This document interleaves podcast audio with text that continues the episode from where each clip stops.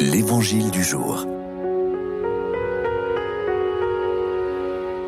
De l'Évangile de Jésus-Christ selon Saint Matthieu. Jacob engendra Joseph, l'époux de le Marie, de laquelle fut engendré Jésus, que l'on appelle Christ. Voici quelle fut l'origine de Jésus-Christ. Marie, la mère de Jésus, avait été accordée en mariage à Joseph. Or, avant qu'ils aient habité ensemble, elle fut enceinte par l'action de l'Esprit Saint. Joseph, son époux, qui était un homme juste, ne voulait pas la dénoncer publiquement. Il décida de la répudier en secret. Il avait formé ce projet lorsque l'ange du Seigneur lui apparut en songe et lui dit Joseph, fils de David, ne crains pas de prendre chez toi Marie ton épouse. L'enfant, qui est engendré en elle, vient de l'Esprit Saint. Elle mettra au monde un fils auquel tu donneras le nom de Jésus, c'est-à-dire le Seigneur sauve, car c'est lui qui sauvera son peuple de ses péchés. Quand Joseph se réveilla, il fit ce que l'ange du Seigneur lui avait prescrit. Il prit chez lui son épouse.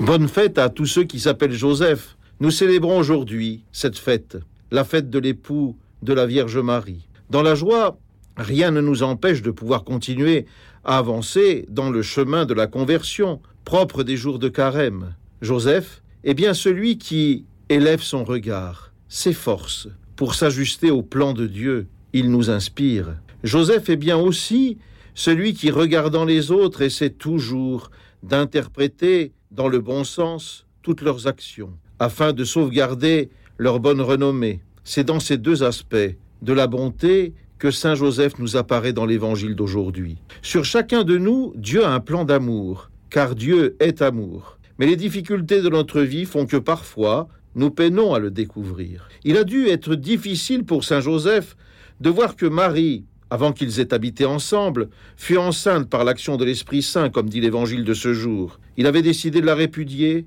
mais en secret, mais en même temps, lorsque l'ange du Seigneur lui apparut en songe, lui dévoilant qu'il devait devenir le père légal de l'enfant, il accepta immédiatement, et il prit chez elle, chez lui, son épouse.